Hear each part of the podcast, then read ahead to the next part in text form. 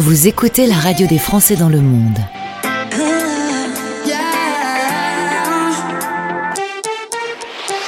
Le podcast. S'il y a bien une personne qui va systématiquement, depuis toute l'histoire de la radio des Français dans le monde, répondre à mes questions concernant le PVT, c'est Julie Meunier de pvtiste.net. Julie, bonjour. Bonjour. Alors la différence, c'est que cette fois-ci, on s'est vu en vrai. Exactement, ça change un peu.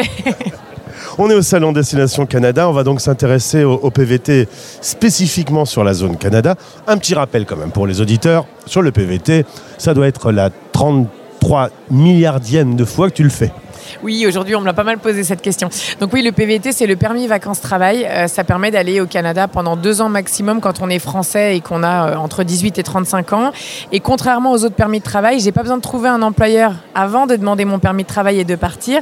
Là, j'obtiens le PVT, je pars au Canada et j'ai l'opportunité sur place euh, de démarcher les employeurs, peut-être de bosser dans un petit boulot pendant trois semaines avant de trouver autre chose. Et puis j'arrive à Montréal et puis je me dis bah ouais, mais bof. Alors je vais à Vancouver. En fait, je suis libre dans sur tout le territoire, c'est vacances, travail. Alors il y a juste trois conditions. L'âge, bon moi c'est cramé. 18-35 ans, ça c'est le premier critère. Ensuite avoir un passeport français. Là par contre je suis bon. Et alors le troisième, là, tu, là ça te donne des sueurs froides. Le fameux tirage au sort, les rondes d'invitation, il faut que tu m'expliques. Oui, effectivement, pour le PVT Canada, c'est un peu l'exception qui confirme la règle. C'est que euh, le Canada octroie un nombre de places chaque année qui ne permet pas de satisfaire tous ceux qui ont envie de faire un PVT au Canada, qui sont vraiment très nombreux en France. Donc le Canada, comme euh, le PVT n'est pas sur dossier, c'est pas lui il a plus de diplômes, elle a plus d'expérience pro, eh bien c'est des tirages au sort réguliers euh, tous les lundis soirs en général pendant plusieurs mois. Là on est en intersaison, la saison 2023 a été clôturée en euh, octobre et la saison 2024 c'est le gros point d'interrogation. Beaucoup de gens nous demandent quand ça ouvre mais on ne sait pas encore. Le Canada l'annoncera d'ici la fin de l'année certainement. On peut imaginer que ce sera vers janvier. Et à partir de là, les gens vont s'inscrire gratuitement sur le site des autorités canadiennes et croiser les doigts ensuite pour euh, être tirés au sort lors euh, des rondes d'invitation. Lundi soir, heure française? Oui, heure française, exactement. Et donc du coup on attend. Euh, Il y a le tirage au sort et c'est comme au loto, on a son nom qui apparaît ou pas. Oui, c'est exactement ça. Donc il y a des gens, la première semaine, quoi, j'ai une place, c'est génial. Il y en a, euh, ils attendent six mois, ils ont une petite suée, ah là là, j'ai une place. Et on a connu des gens qui ont dû retenter trois années de suite, voire plus. C'est vraiment euh, bah, la loterie, quoi. Et parfois euh, on gagne et on a 28 minutes pour partir Heureusement, le Canada est plus sympa que ça. Euh, Quand on est euh, tiré au sort, on peut donc effectivement déposer une demande de PVT Canada avec des formulaires, des documents, payer 346 dollars de frais au gouvernement canadien. On va aller faire prélever ses empreintes digitales et sa photo dans un centre de réception des demandes de visa. Et ensuite, le Canada traite euh, la demande de PVT sous deux mois maximum.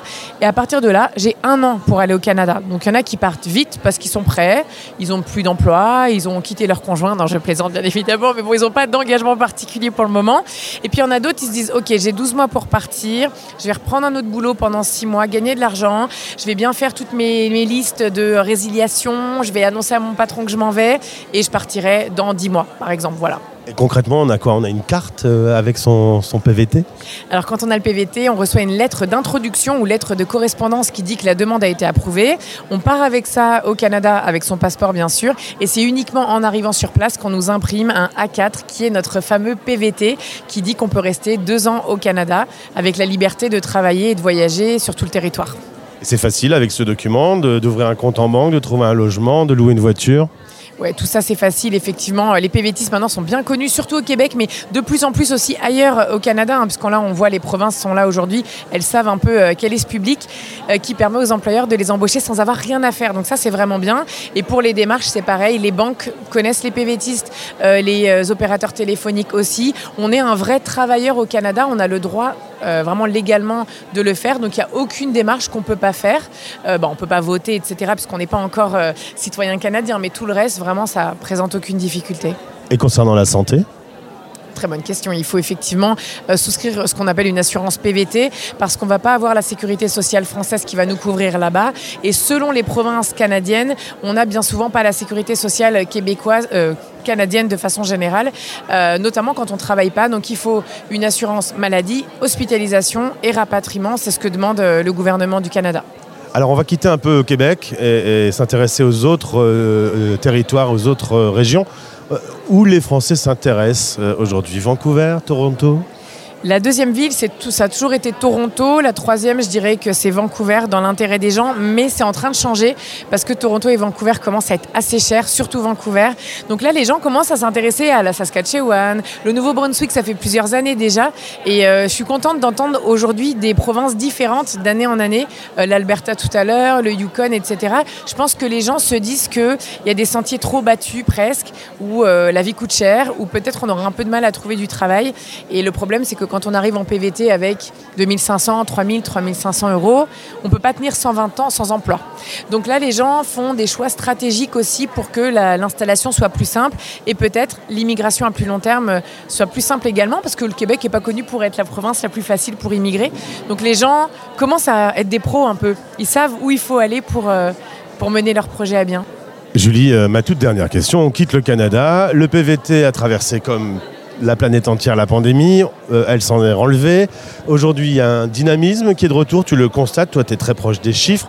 Et où les Français, les jeunes Français veulent partir faire un PVT Euh, au Canada spécifiquement ou partout? Partout pour le coup. Cette fois-ci, on, on sort. Complètement. Non, parce que évidemment, la destination numéro un, je suis sûre que tu la connais, ça reste l'Australie et ça, on pourra rien y faire. Il n'y a pas de limite de place pour l'Australie, donc il n'y a pas de tirage au sort. Donc ça reste le pays toujours euh, star du PVT. On dirait souvent que c'est le Canada parce que ces tirages au sort euh, donnent l'impression qu'on a gagné au loto quand, euh, quand on a le PVT. Mais en vrai, dans les chiffres, c'est euh, l'Australie le pays numéro un, la Nouvelle-Zélande soit juste derrière, soit en compétition avec le Canada. Et on voit au fil du temps que la Corée du Sud marche de mieux en mieux. Ça fait partie des pays comme le Japon euh, qui, deviennent de plus en plus populaires. Euh, voilà, pour les autres destinations, ça stagne un petit peu. L'Amérique latine, Hong Kong, Taïwan, ça reste un peu les chiffres d'avant.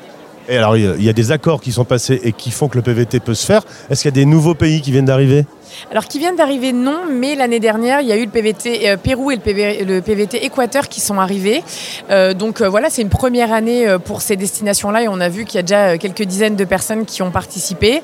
On surveille régulièrement ce que fait le ministère de l'Europe et des Affaires étrangères, mais il me semble que pour le moment, il n'y a pas de nouveaux accords dans les tuyaux. Ça ne veut pas dire que ce ne sera pas le cas prochainement. On a la chance d'avoir un ministère qui se bouge au niveau des PVT. Par rapport à d'autres pays, on ne s'en rend pas forcément compte, mais on a de la chance en tant que Français. hein. Il y a des pays qui sont sortis du classement, euh, comme on est un peu dans un hit parade.